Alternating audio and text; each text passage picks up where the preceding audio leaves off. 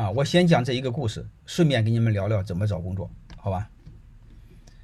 应该是在零六年的时候，就拼多多的老板黄峥，在美国硕士毕业，他面临两个选择，一个去非常优秀的企业叫微软，还有去一个初创企业，啊，就烂乎乎的，叫什么有概念吗？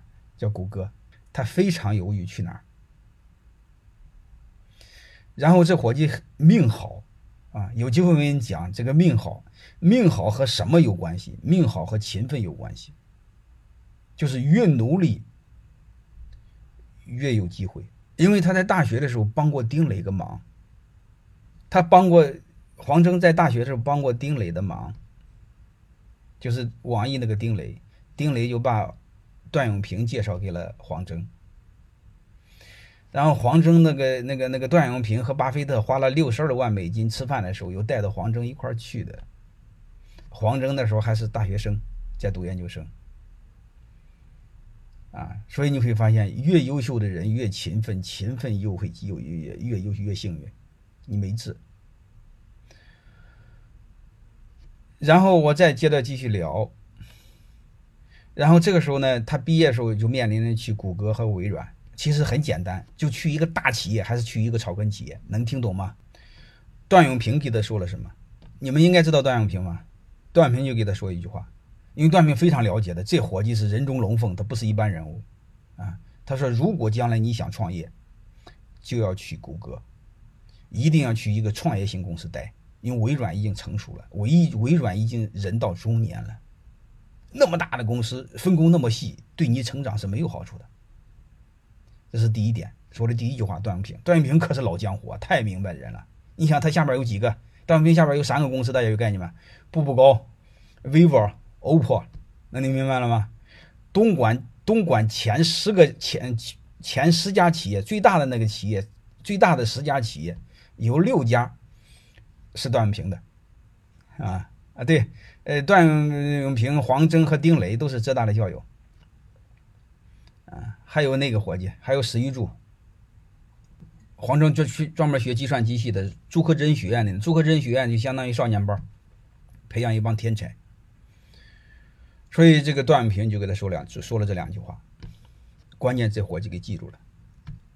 啊，前十家有六家是他，最大的是华为，那不是去了华为还有九家嘛？你看这，好吧，啊，好了。呃，华为的总部在东莞，我知道，我知道，我去东莞讲过好多课，好吧，这些我都知道。嗯，这是我去东莞讲课的时候，他那个他那个最火的那个主页已经被打没了，嗯，去也没白去。好了，我们就不聊了，我们接着再聊第二个事儿。所以通过这个，我我给你们找工作，你们听明白一个什么启发了吗？知道找什么工作了吗？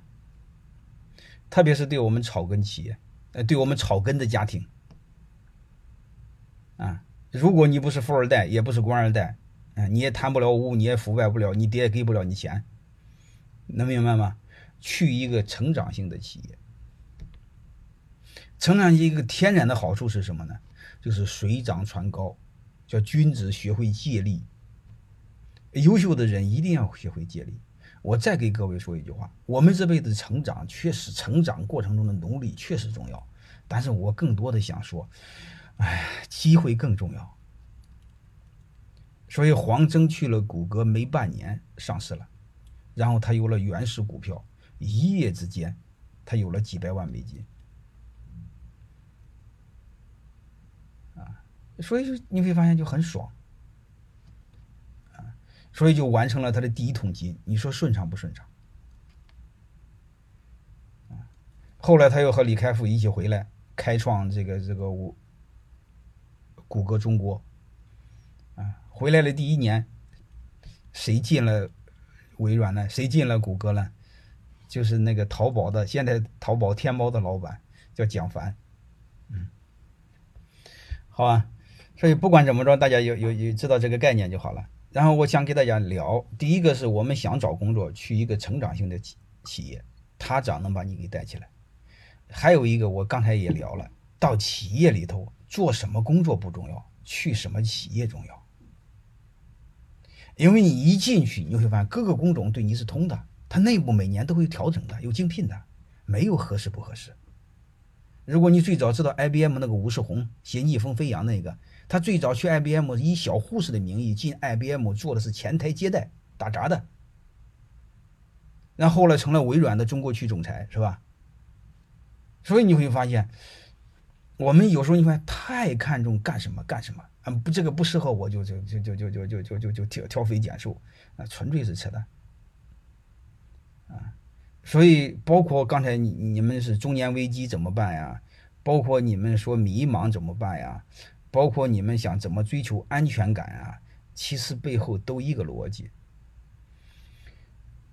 选一个好点的行业，好点的企业，然后他涨你也涨，他一定会把你给托起来，他就这么简单。不管男人和女人。这背后是有技巧的。